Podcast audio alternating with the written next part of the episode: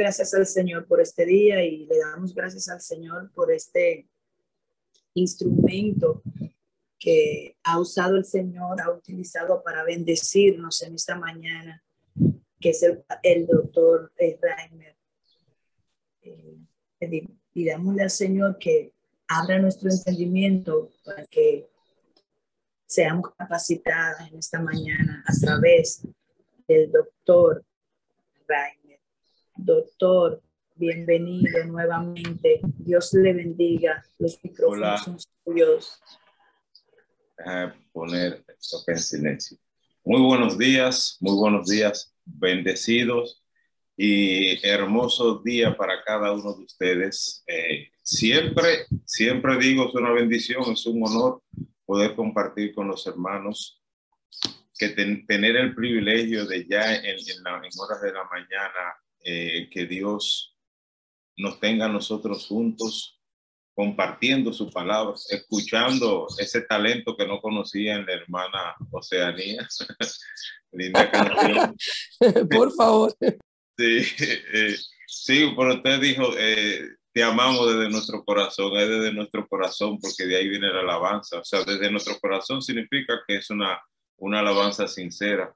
Y, y el cielo, eh, el cielo, Dios no necesita cantantes que canten bonito. Nosotros somos los que lo necesitamos. Dios lo que quiere son adoradores sinceros, sinceros. hay una anécdota de ahí, de, de, los griegos, de, sincero, es sincera, o sea, que no seamos falsos, sino verdaderos.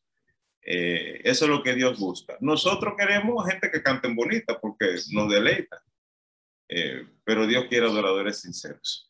En mí, mis hermanos, en, en, en, la mañana de hoy, le, lo que quiero compartir con ustedes es que tú tienes todo lo que necesitas. Muchas veces nosotros eh, esperamos a que algo suceda, a que las cosas todo se, como que todo se ponga positivo y todo se, se alinee.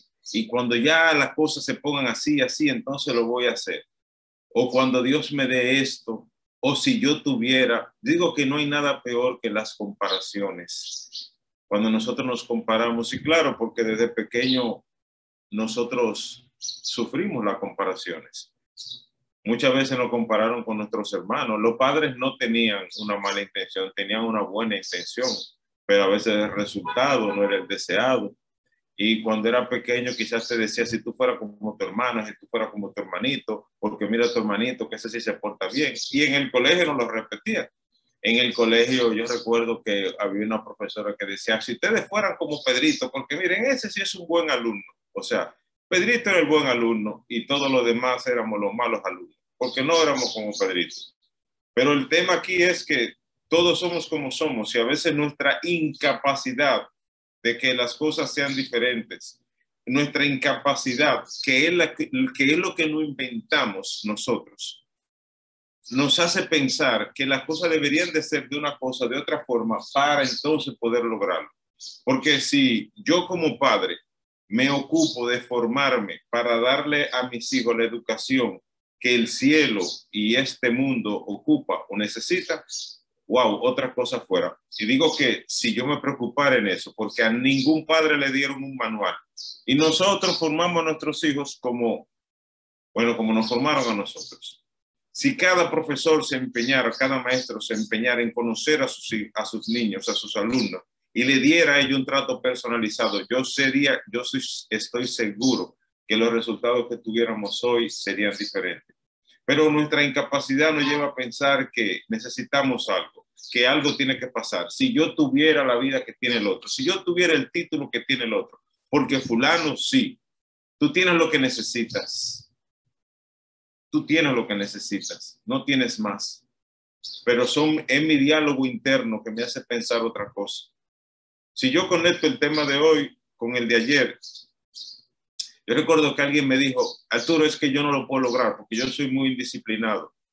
Y digo, ok, ¿de dónde te inventaste eso? Mira, porque es que yo comienzo las cosas, yo comienzo esto y no lo termino, y comienzo esto y no. Siempre, siempre tengo algo, pero, pero no logro terminarlo.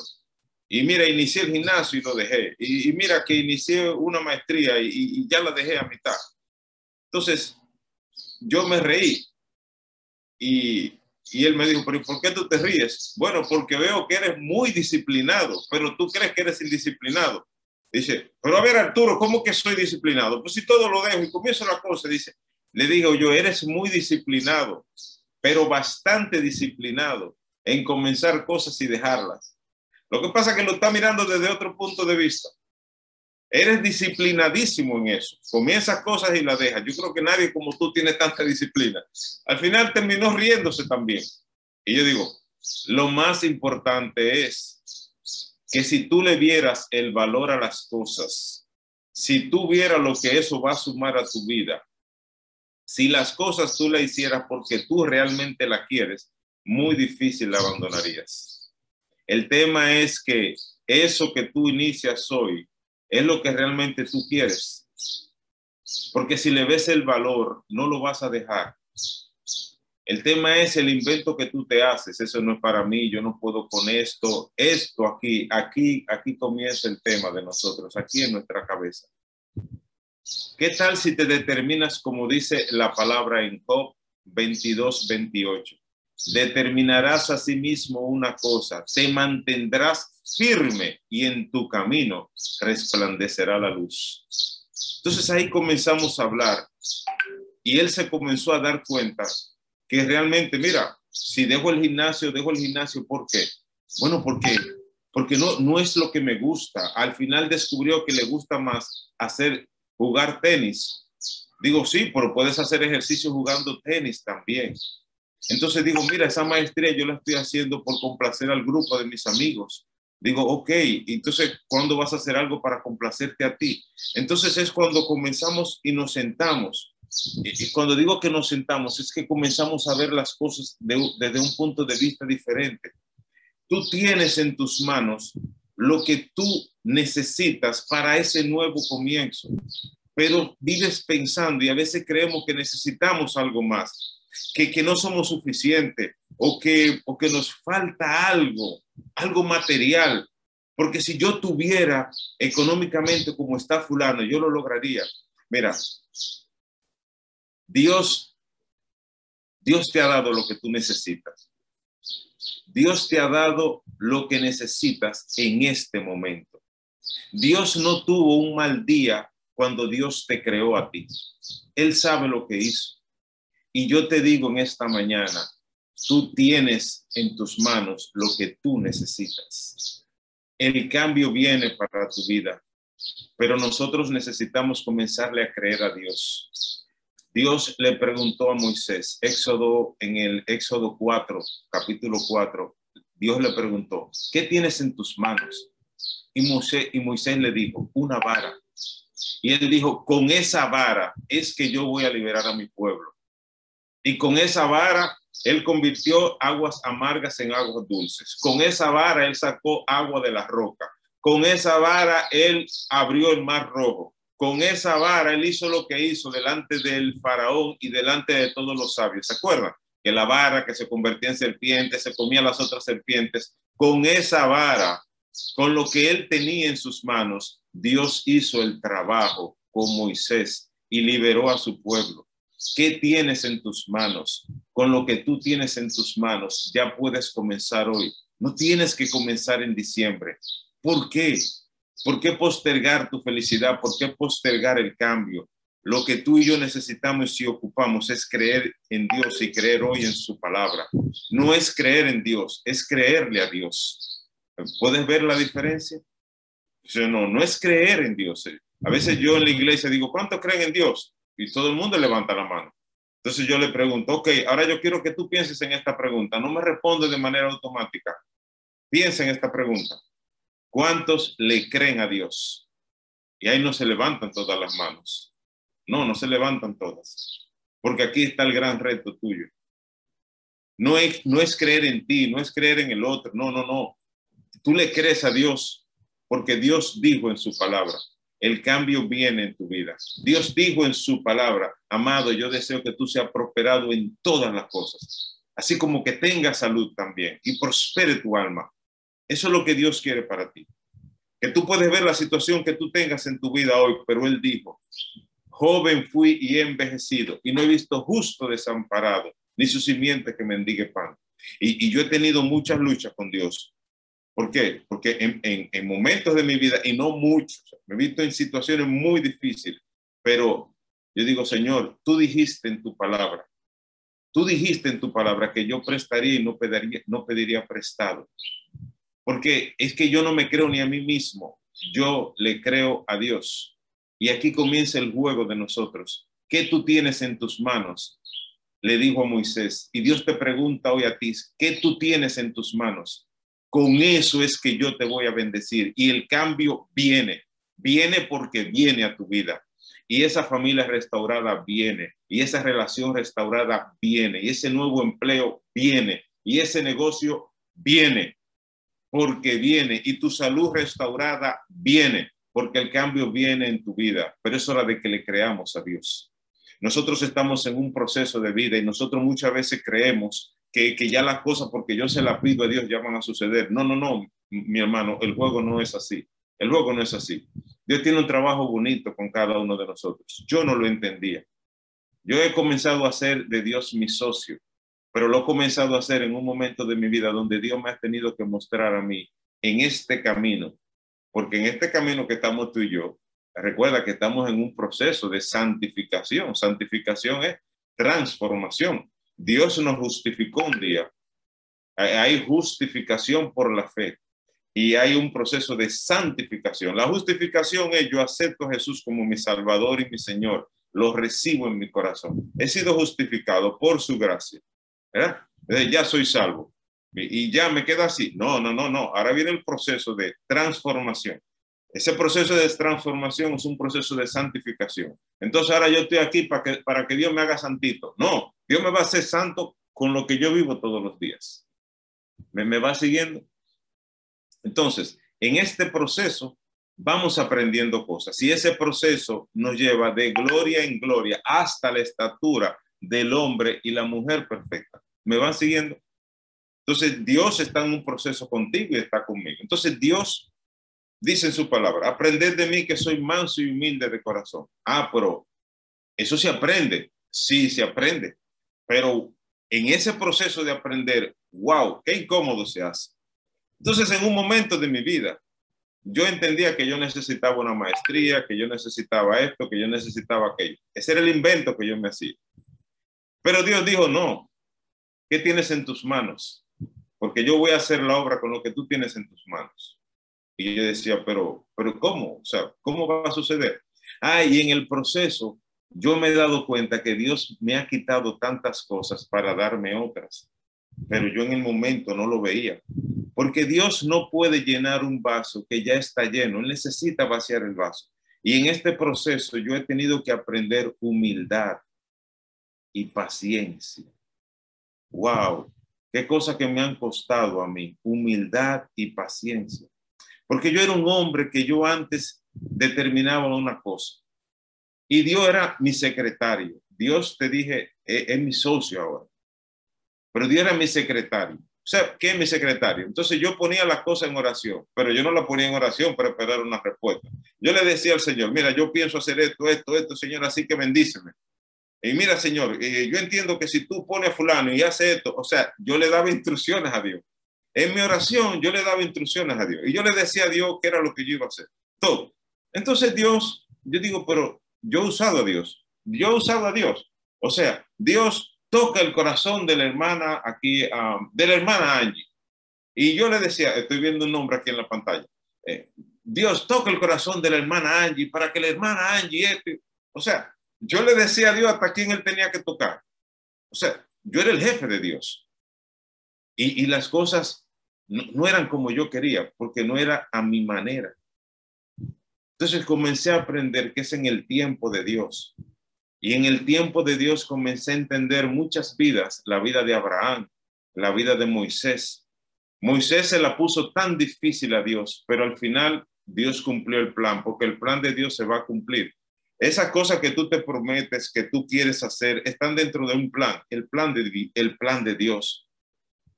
Y Dios va a cumplir su plan. Pero Moisés le tomó 40 años. ¡Wow! 40 años. El pueblo de, de, Israel pudo haber cruzado el desierto en 40 días, pero lo cruzaron en 40 años. Wow, Abraham. Abraham tuvo que aprender y pasar su proceso. Hermano, a los 25 años Dios le dio la le dijo, le hizo la promesa. A los 75 años. A los 100 se la cumplió. Y yo dije, Dios, pero que todos vamos en un proceso muy diferente. José entró en un proceso, pero Dios le respondió a, a José y le cumplió todo en 13 años y en tres años a otro. Y yo me pongo a ver, el tiempo que Dios tiene para uno y para otro hijo es diferente, porque mientras más tercos seamos nosotros, más se va a prolongar el propósito de Dios. Y yo digo, es que urgente que aprendamos humildad y paciencia y no inventarnos tantas cosas cuando yo tenga, cuando yo sea. No, ¿qué tú tienes en tus manos? ¿Qué tienes en tus manos? ¿Qué tienes? Dios va a hacer la obra con lo que tú tienes en tus manos. Dios es el Dios de lo imposible. Yo Jehová soy Dios de toda carne. ¿Habrá algo que sea imposible para mí? Eso es Jeremías 27, 22. Yo Jehová soy Dios de toda carne. Dios es el Dios de lo imposible. Es con lo que tú tienes en tus manos. No necesitas a diciembre. A mí me invitaron a Costa Rica el lunes. El lunes yo estaba de cumpleaños. Me llamó una amiga de allá y esa siempre tenemos planes. Y ella me dijo, bueno, ¿qué vamos a hacer antes de que concluya el año, Arturo? Y vamos a darle un taller. Y yo dije, bueno, listo, yo siempre estoy abierto a todas las posibilidades. Eh, mira, a la gente le gusta, Arturo, cerrar un ciclo y abrir otro. Y eso, diciembre sería ideal. Y, y diciembre, entonces vamos a vender un taller. Porque a la gente le gusta eso. A la gente le gusta ya como que cierro todo ya ahora en diciembre y en enero comienzo nuevo. Pero ¿por qué? O sea, ¿por qué no hoy? ¿Por qué postergas tu felicidad? ¿Por qué lo que quieres y lo que más anhelas tienes que dejarlo para mañana? Porque Dios no tiene diciembre o enero. Dios tiene el día de hoy para trabajar contigo. Y Dios puede hacer ese trabajo con lo que tú tienes en tus manos. Jesús le dijo a los discípulos, delen de comer. Y ellos dijeron, pero Señor, ¿cómo lo vamos a hacer? Pero no tenemos, es una multitud demasiado grande. No tenemos con qué alimentarlos, son demasiados. Y él dijo, ¿qué tienen? Nada. Y ahí llega un niño. Y llegó. Los discípulos le pusieron mil excusas. ¿Ustedes se dan cuenta? ¿Cuántas excusas le pusieron los discípulos? Le pusieron muchas. Y Jesús le decía, entonces vamos a, a dejar a esta gente aquí con hambre. Y yo digo que Jesús lo probaba de alguna manera. Pero Señor, mira, Señor esto, Señor esto, ¿cuántas excusas tú le pones a Dios? Y tú te olvidaste que tu Dios es el Dios de lo imposible. Si Dios te diera a ti lo que otros tienen, eso no te ayudaría. Dios va a hacer el trabajo con lo que tú tienes denle de comer. No tenemos, Señor, no tenemos alimentos, son mucha gente. ¿Cuáles excusas tú te estás inventando para dejar las cosas para mañana? Y apareció un niño con tres panes y dos peces. Y Jesús dijo, denle, pero Señor, eso no alcanza. Wow, cuántas cosas nos decimos tú y yo. ¿Cuántas veces tú y yo nos boicoteamos el proceso que Dios tiene para nosotros? Porque no soy suficiente, porque no esto. Dios va a restaurar la relación con tu hijo. Dios va a restaurar la relación con tu pareja. Yo te dije, Dios va a restaurar ese matrimonio, ese negocio, ese nuevo empleo, ese ascenso que tú tanto has esperado. Eso viene. Viene porque viene. Y dile gracias, Señor, porque esta Navidad no estaré más sola, no estaré más solo, pero ocupamos, necesitamos creerle a Dios y lo que Él dice allí en su palabra. Y Jesús oró por los panes y los peces. Y tú sabes cuánta gente fueron alimentados ese día, porque Él es el Dios de lo imposible. Y tú me dirás, por eso fue Jesús. No, tú sabes qué pasó y qué pasaba con Jesús. Es que yo he aprendido también una cosa. Nadie vivió como Jesús vivió. ¿Tú sabes por qué? Porque nadie oró como Jesús oró. Y ahí está el juego de nosotros. Ojalá que cada aliento tuyo y mío sea una oración deberíamos de estar. A veces creemos que de rodillas nada más que se le ora a Dios, pero ¿quién te dijo? Eh, no hay nada más lindo que dormirse orándole a Dios. Cuéntale a Dios tus planes y dile, Dios, yo estoy dispuesto a iniciar esto hoy. Esta noche tú te arrodillas, ¿verdad? Porque todo cristiano debe de orar antes de acostarse. Pero muchas veces tú te arrodillas y tú dices, Señor, yo no tengo ni deseo de orar. Y tú te acuestas ahí en tu cama. ¿Y quién te dijo a ti que Dios no te va a escuchar? A veces nosotros nos dormimos pensando en miles de cosas. ¿Qué sería cuando tú te acuestes esta noche? Pensar, pero que tu pensamiento vaya dirigido a Dios. ¿Cómo sería así? Esa era la vida de Jesús. Por eso dice el apóstol, orar sin cesar. ¿Qué sería que esta noche tú te duermas y en vez de pensar en los problemas de mañana, en que dio esto, ponlo en la mano de Dios y declara bendiciones para tu vida? Declara grandes bendiciones. Dios te ha ungido a ti. Y la unción que Dios te dio es para ti, no es para otro. Si yo me duermo y cuando yo me duermo, yo sigo pensando y hablándole a Dios, porque la oración no se acabó cuando yo me paré de mis rodillas. Y a veces estamos orando y no dormimos, y a veces nos sentimos culpables nos sentimos mal. Pero mira, los esposos, los esposos, los esposos que están aquí saben, los esposos saben algo. A veces un esposo le habla a otro esposo y el esposo le habla al otro y el otro le habla al otro. Y llega un momento en que uno habla y el otro no responde. Adivíname qué pasó con el que está al lado. Se durmió. Al otro día, ¿qué? Van a, van a divorciarse, van a, a una oficina de abogados, nos vamos a divorciar porque toda noche. Y el otro se siente culpable. No, no, no pasa nada se durmió. ¿Tú sabes qué feliz se siente Dios cuando tú te duermes hablando con Él? Wow, mi hijo no se, no se durmió pensando tanto disparate, no. Mi hijo se durmió hablando conmigo. Se durmió mientras hablaba conmigo. Eso hace feliz a Dios, porque tu pensamiento está en conexión con Él. Es estar conectado con Él. Tú fuiste ungido para ser tú, no para ser ellos, no para ser los otros. Dios te va a dar lo que Él te va a dar con lo que tú tienes en tus manos.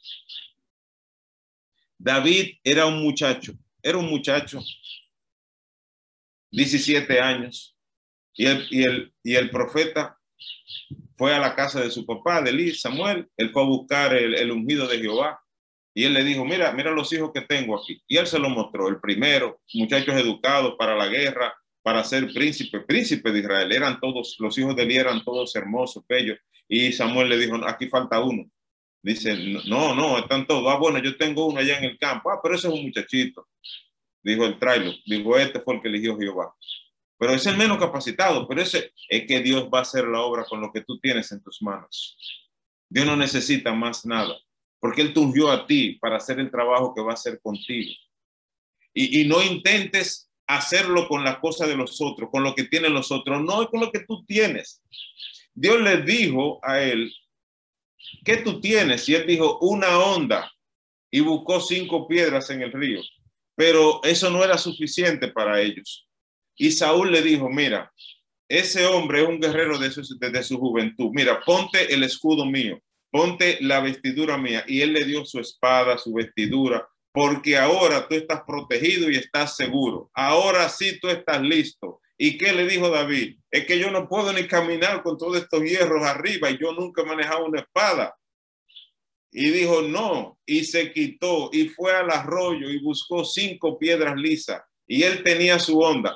O sea, un muchachito, un jovencito que lo que estaba en el campo era tirando piedras con una onda. Mientras cuidaba las ovejas, él estaba tirando piedras tirando piedra y él no sabía que Dios lo estaba entrenando para convertirlo en el rey de Israel.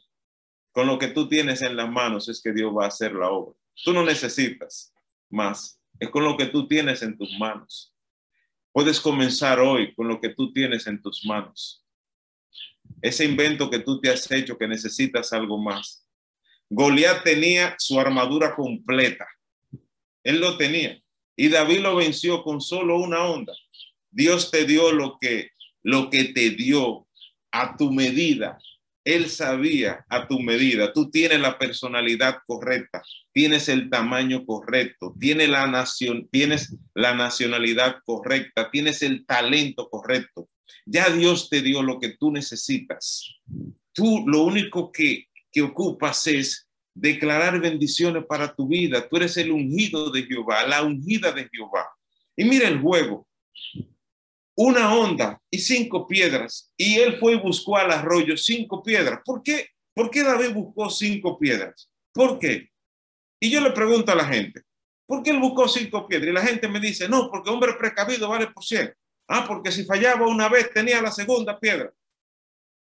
Y yo digo, ¿cuánto disparate nos inventamos? Hubo una vez que me dijo uno, eh, él tenía cinco piedras porque representan los cinco libros del Pentateuco. Y yo digo, wow, yo esa no la había escuchado. Y yo me reí. Digo, ¿cuántos inventos nos hacemos? ¿Cuántos inventos nos hacemos? Porque la vida es eso, un invento. ¿Cuál es el invento que tú te has hecho de ti, de Dios, de la vida?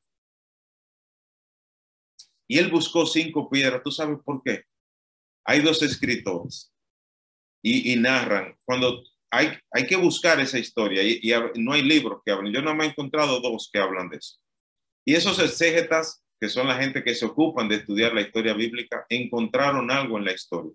Hay dos que lo narran, pero lo que sí era cierto es que David, Goliat era de una familia de gigantes y Goliat tenía con él, él tenía tres hijos. Y esos tres hijos también eran grandes como su papá. Y cuando Goliat se paraba en el frente de la batalla, él, la Biblia solo dice que iba el escudero delante de él.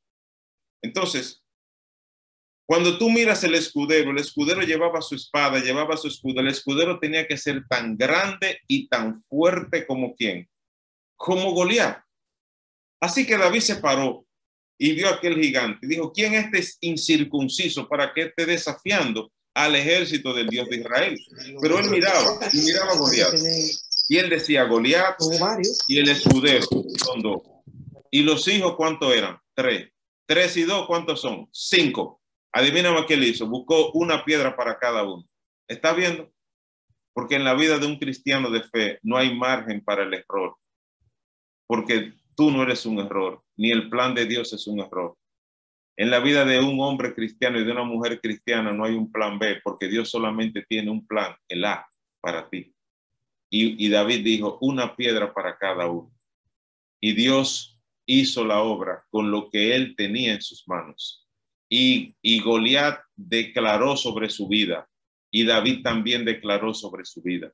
Porque Goliat se paró al frente y dijo, hoy yo te mataré a ti. ¿Quién lo iba a hacer? Él. Él dijo, hoy yo te mataré a ti y daré tu carne a las aves del cielo y a los animales de aquí, de la tierra. Eso fue la declaración de él. Y David hizo otra declaración. Hoy, él dijo, Jehová te entregará en mis manos. Ahí está la diferencia. Y daré tu carne a las aves del cielo y a las bestias de la tierra porque hoy Jehová te entregará en mis manos y te cortaré la cabeza. Y yo te pregunto, ¿con qué se le iba a cortar? Porque no tenía ni un corta uña encima. No tenía ni un corta uña. Antes eran guerreros, de verdad. Y, esto sigue siendo una guerra, porque mi guerra no es contra carne ni sangre, es contra huestes y principados de las tinieblas, ceñidos de la armadura del Señor, la espada de la fe, el escudo. Tú y yo estamos en una batalla hoy. Y la batalla está aquí. Mira, este es el campo. La mente es el campo. E, esos pensamientos que te hacen dudar de ti, que te hacen dudar de Dios, que Dios no puede hacer el trabajo. Y Dios hizo el trabajo. Y ese día David venció a Goliat y los demás corrieron. Porque Dios va a hacer la obra con lo que tú tienes en tus manos. Dios te va a bendecir con lo que tú tienes en tus manos. Y yo te dije a ti que yo he hecho de Dios mi socio. Y si yo te digo esto hoy, yo no te estoy predicando un sermón de retórica bonita, porque yo, y yo no te digo que lo elegí, la vida me está llevando a un proceso de, de, de vida y de transformación muy diferente. Ya yo no me considero una persona denominacional, yo soy una persona, yo sigo a Dios. Yo, yo, yo soy cristiano, no, porque esa, tenemos cristianos evangélicos, cristianos adventistas, cristianos bautistas, cristianos metodistas, pero nos identificamos con una denominación. Y yo no te digo que no lo hagas, sí hazlo. Ama a tu iglesia, ama a tus hermanos, pero tú no eres una denominación. Tú eres un hijo de Dios que tiene una relación con Él y tú eres un seguidor de Cristo, una seguidora de Cristo. Tú eres cristiana por encima de todas las cosas y debemos de aprender a ser cristianos, aprender de Cristo, tantas cosas. Y yo digo, si Dios ha bendecido a otro, ¿por qué no a mí? ¿Por qué no? Porque yo he tenido la vida que tienen otros. Hace dos semanas en la iglesia, en donde yo, donde yo voy, eh, están en, en, en, construcción ahora. ¿Por qué? Porque ya la iglesia está pequeña, hay que hacer una iglesia nueva y tú sabes que eh, estamos eh, pro construcción, pro salvación. Entonces yo estaba ya en el fondo de la iglesia, en, el, en, uno de los bancos de la iglesia, en la parte lateral, casi atrás allá. Y yo miraba así. Y ahí está el pastor, ahí está el hermano, el anciano, y están ahí hablando. Y yo decía, mira Dios mío, tú sabes lo que se está haciendo. Yo quiero colaborar con esto. Yo quiero colaborar no solamente hablando aquí en la iglesia, yo quiero colaborar también con esto. Y yo sé que, que lo que dé tu derecha no lo sepa tu izquierda, lo que da tu izquierda no lo sepa tu derecha, yo lo sé, pero yo lo voy a decir testimonio completo. Entonces yo le dije, mira Señor, yo te creo a ti y yo creo en tu palabra. Yo quiero dar por lo menos, por lo menos, Señor, en este mes yo quiero dar por lo menos mil dólares. Yo quiero dar mil dólares y contribuir con eso. Y tú sabes que mi bolsillo no está en este momento. Yo quiero que tú me des el negocio para yo poder dar eso de ofrenda, porque para tu causa, Señor. Es para tu causa. Y para eso yo tengo que tener un negocio de tanto, para yo poder dar eso. Y yo te he pedido para mí, porque yo te he pedido para mí. ¿Por qué? Por el colegio de la niña, por esto, por esto y por esto. Entonces yo también quiero pedirte para ti. Y yo quiero pedirte para ti, Señor, yo no sé cómo hacerlo. Pero yo sí sé que tú dices que con lo que yo tengo en mi mano, que yo lo puedo hacer. Porque tú lo dices. Pues se lo dijiste a Moisés, lo hiciste con David, lo hiciste con los discípulos. Ellos cogieron la canasta y eso se iba multiplicando y multiplicando. Y no era con su poder, era con el tuyo. Yo quiero, yo te dije a ti que vamos a ser socios y vamos a ganar. Y yo te dije a ti que no es el 10% que te voy a dar. Yo te voy a dar el 20 comenzando, pero yo no quiero darte el 20 porque los socios hacen mitad y mitad. Pero si tú me das, yo te doy. Y yo ahora mismo no tengo nada.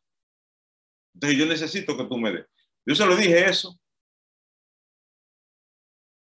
Un sábado. En menos de 48 horas, ya yo tenía una persona llamándome. Y ya el lunes estábamos haciendo un negocio con lo que yo no me imaginé y con lo que yo nunca soñé. Eso no fue. Y todas las cosas han fluido. Y en menos de dos semanas, en este mes, y octubre no ha cerrado, ¿verdad? En este mes, en menos de dos semanas, yo le voy a estar ofrendando a Dios los mil dólares. Por mí, no. Y yo no te digo a ti que tú vas a orar hoy y que ya Dios te lo va a conceder mañana. No, ese es mi proceso. Yo lo que te traigo es esto para decirte, que Dios va a hacer el trabajo con lo que tú tienes en tus manos. Porque si yo te contara el pasado, yo le he orado muchas veces a Dios y no ha pasado nada. Y yo he llorado mucho y yo he estado mucho tiempo solo, pero Dios me había llevado y me estaba llevando en un proceso de humildad, de Arturo, cállate, de Arturo no es a tu manera, de Arturo no es con tus fuerzas. Y ya yo le dije que ya Dios no es mi secretario, ya Dios es mi socio y yo he aprendido a orar y a esperar en silencio pues yo me desesperaba y había como un fuego dentro de mí que me quemaba, porque pues yo soy un Pedro y yo hago, pienso en una cosa hoy y ya ahorita la estoy haciendo, ya. Pues Dios me dijo, no es a tu manera, Arturo. Ve, yo soy, yo era un hijo del trueno, ¿saben? Me, me van siguiendo, un hijo del trueno. Y Dios dijo, es con lo que tú tienes que voy a hacer el trabajo. Y yo he aprendido en ese proceso. Y por eso yo te digo que el cambio viene. Y yo te decía ayer, yo no sé cómo Dios lo ha hecho, pero yo sí sé que lo ha hecho.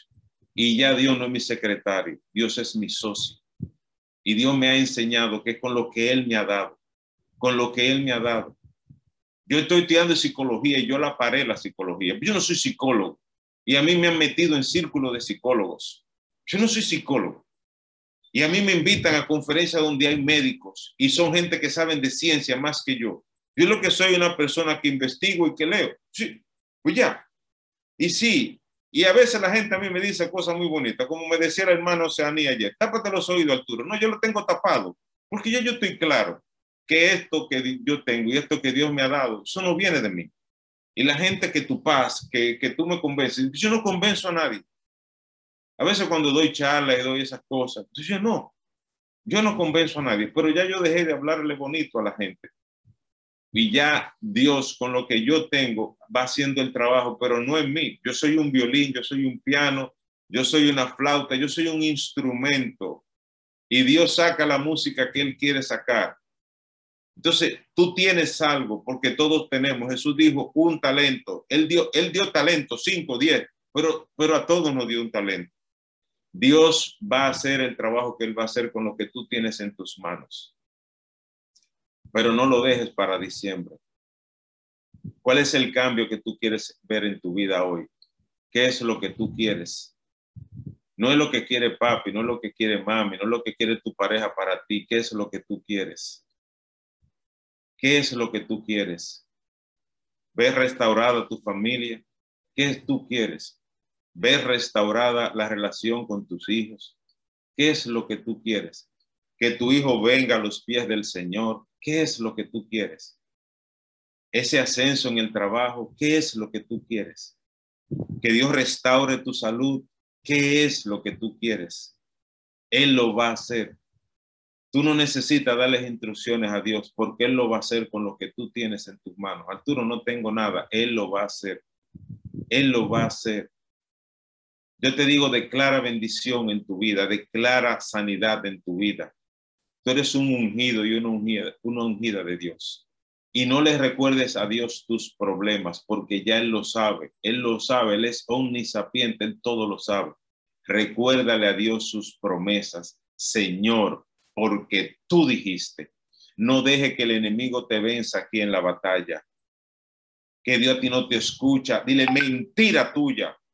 Porque Él dice, el que a mí viene, yo no le echo fuera. Y dile mentira del diablo. Porque Dios a mí no me perdona. Si tu pecado fuera en rojo como la grana, fueren como el carmesí, vendrán a ser como blanca lana. Como la nieve serán emblanquecidos. Porque yo, Jehová, te perdono y lo tuyo lo arrojo al fondo de la mar. Es lo que te está diciendo a ti. Es lo que te está diciendo que ya yo me olvidé de eso. Pero tú lo sigues recordando y tú crees que Dios no te perdona, pero eres tú que no te acabas de perdonar. Porque él le dijo, Pedro, no te digo siete, sino hasta setenta veces siete. Y yo lo multipliqué. Pero yo digo, pues son 700. Yo no, no, pero es que Dios no me está diciendo que son más de 700 veces que me va a perdonar. Él lo que me está diciendo es que no hay perdón. No hay límite para el perdón, porque no importa lo que tú hagas, no hay nada que tú hagas que haga que Dios deje de amarte. Pero es la cosa más bonita que Él tiene sobre la tierra. Él no se equivocó contigo. Él te ha dado el talento que tú necesitas, el color que tú necesitas, el género que tú necesitas, la nacionalidad que tú necesitas para ungirte y para hacer lo que Él debe de hacer en tu vida. Yo podría cerrar esta mañana diciéndole, abre tu corazón a Dios, ábrele tu corazón y dile, Dios te recibo, Jesús te recibo como mi sanador y mi salvador. Padre, haz de mí la obra que tú quieres hacer en este planeta. Y yo no sé el tiempo que eso te va a tomar. Yo no sé si eso va a suceder a diciembre. Yo no sé si va a suceder el año próximo pero cuando le abra tus puertas, estás seguro que Dios va a comenzar el trabajo. Y Dios quiere hacer el trabajo rápido. Facilítale el proceso. Facilítale el proceso. Al final, Él lo va a hacer. Yo tengo la convicción que Él lo va a hacer. Lo hizo Moisés a, 40 años, lo hizo en Abraham a los 25 años después, lo hizo en José a los 13, pues lo hizo en su hijo también. Comenzó su obra a, a los 30 años y a los 3 años concluyó rápido el proceso. ¿Por qué? Porque él hizo lo que él tenía que hacer. Yo te invito en esta mañana, haz lo que tengas que hacer, pero dile, Señor, hoy te entrego mi vida. Hoy te entrego mi vida. Te abro mi corazón. Y la salud va a llegar, la restauración de tu familia, de tu matrimonio, ese ascenso va a llegar. Esa persona ya no más vas a estar solo en tu vida. Pero si hay carencias, Dios tiene primero que sanarte. Porque si Dios trae a esa persona en este momento a tu vida, quizás se vaya para nunca más volver. Deja que Dios haga el trabajo. Deja que Dios haga el trabajo y esa persona va a llegar. La salud va a llegar, el ascenso va a llegar, el nuevo trabajo va a llegar y ya no habrá más deuda, habrá abundancia en tu vida. Porque yo he venido para que tengan vida y la tengan en abundancia. Que Dios te bendiga en este día. Bendiciones para ti. Salud. Amén. Amén, aleluya. Doctor, ¿tiene tiempo para alguna pregunta? Claro, y ayer les prometí que si la que se quedaron se la respondía hoy. Hoy estoy más light. Ah, y ayer, y ayer, gracias a Dios, fue un día intenso, pero Dios hizo milagros en el día de ayer. Así que vamos a darle. Veo, la vez es un milagro. Hoy resucitamos todo, ¿ves? Eso es un milagro. Amén, amén. Le damos gracias a Dios por su vida y por este tiempo tan maravilloso con nosotros. Eh, a las hermanas o hermanos que tengan alguna inquietud, quieran hacer alguna pregunta, pues levante su mano y en orden eh, el doctor le irá respondiendo.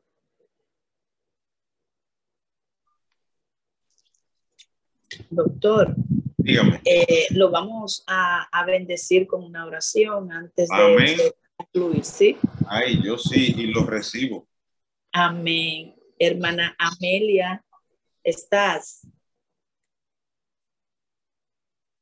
Amén, amén. Aquí estamos.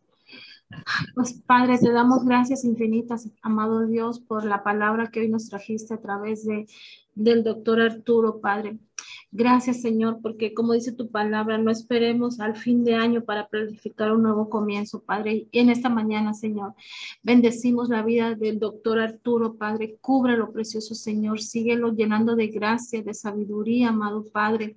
Síguele dando ese esa revelación, ese entendimiento, Padre, para él poder compartirnos, Señor. Bendice su trabajo, Señor, bendice el fruto de sus manos, Señor, que, que como él dijo, Padre, así como lo hizo Moisés, con lo que él tiene en su mano, Señor, él sea de bendición, él lo pueda usar, Señor, para bendecir a otros, Señor. Padre, bendigo su, su hogar, bendigo su, su familia, Señor, bendigo sus finanzas, todo, Señor, lo que Él es, Señor. Te doy gracias, Señor, por esta palabra, Señor. Gracias por enseñarnos, Señor, a, través de Él, Padre, a tomar, eh, Señor, y a usar lo que tenemos en nuestras manos, Padre, porque tú nos has capacitado, Señor, tú nos has dado, Señor, esa esa sabiduría, Padre, esas ganas, Señor, pero muchas veces nosotros lo, la postergamos, Señor, porque no, la convertimos en queja, Padre, pero hoy, Señor, te damos gracias, Señor. Gracias, Señor, porque los instrumentos que tú pones en nuestras manos, Señor, tú los usas, Señor, para que nosotros seamos de bendición, Padre Santo, porque como dice tu palabra, Señor, no vamos a andar mendigando pan, porque así lo dice tu palabra, que no has visto justo desamparado ni su simiente que mendigue pan Padre. Y nosotros, Señor, hablamos, Señor, tu palabra, Señor, esas palabras de bendición, esas promesas, Señor, que tú estarás con nosotros, que no nos dejarás, que no nos desampararás, Señor, que tú renuevas nuestras fuerzas, Señor, que tú nos das las fuerzas como las del búfalo, Señor, que tú siempre estarás con nosotros en todo momento, Señor, que tú extiendes tu mano, Señor, con nosotros, Padre. Hoy por eso bendecimos, Señor, la vida de, del pastor, Señor, Arturo, Señor, que tú lo sigas usando, Señor, que tú lo sigas, Señor, instruyendo, Padre Santo, guarda su entrada, guarda su salida, Señor, que en todo tiempo Él pueda estar confiado, Señor, que tú estás con Él, Señor, que cada promesa, Señor, que hay en la Biblia, Señor, sea para Él, Señor, así como para nosotros, que la creamos, Señor, que así como estuviste con Moisés, estarás con nosotros, Señor, que permanezcamos, Señor, siempre fieles y pegados a tu vid, Señor, a la vid verdadera que eres tú, que eres, que es tu palabra, Señor, que cuando venga, Señor, algo, Señor, que nos impida seguir adelante, Padre, tomemos en cuenta lo que tenemos, Señor, así como lo hizo David, Señor, que derribó, Señor, al gigante con esa onda, con lo que tenía en la mano, pero porque él tenía la convicción que el Señor estaba con él, que Él era el que le daba las fuerzas para derribar a todo gigante, Señor. Ayúdanos, Señor, a que cada meta, que todo lo que no, nos propongamos, Señor, no pongamos excusa, Señor, porque tú nos has dado el poder, como dice Éxodo, para hacer todas esas riquezas, porque todo fue hecho por ti y para ti y todo viene por ti. Y tú nos has dado esos dones, esos talentos, esa sabiduría, Señor, que lo que tengamos, Señor, lo podamos poner en práctica, Señor, porque tú no, tú no nos has dado un espíritu de, de cobardía, sino de poder, de amor y de dominio propio, Padre. Bendecimos, Señor, la vida del doctor Arturo Señor, bendice su entrada, su salida, que tus ángeles acampen donde quiera que él vaya, Señor, que el bien y la misericordia lo persigan todos los días de su vida, Señor. Bendice, Señor, el fruto de sus manos, que Él sea, Señor, ese árbol plantado junto a esas corrientes, Señor, que da su fruto a su tiempo y que su hoja no caiga, que todo lo que Él haga prospere, Señor, que tú vayas con Él, Señor, a donde quiera que Él vaya, Señor, que Él siempre, Señor, anhele estar bajo tu amparo, bajo tu sombra, Señor, que seas tú su motor, su guía, Espíritu Santo, que seas tú guía guiándolo y dirigiéndolo en todo lo que haga, Señor, porque si tú lo has capacitado como coach, Señor, si tú lo has puesto, Señor, eh, como instrumento, Señor, para conducirnos, para enseñarnos a, a usar lo que tenemos en las manos, Señor, síguelo bendiciendo, Padre, en el nombre de Jesús y te damos gracias por esta palabra, Señor, que no que no esperemos, Señor, a hacer planes, sino que ya lo hagamos, Señor, confiando en que tú estás con nosotros, que no nos dejarás, que no nos desampararás, Señor, y que tú nos has capacitado para hacer las obras, Señor. En el nombre de Jesús te doy gracias, Señor, por la vida del doctor Arturo. Amén y amén.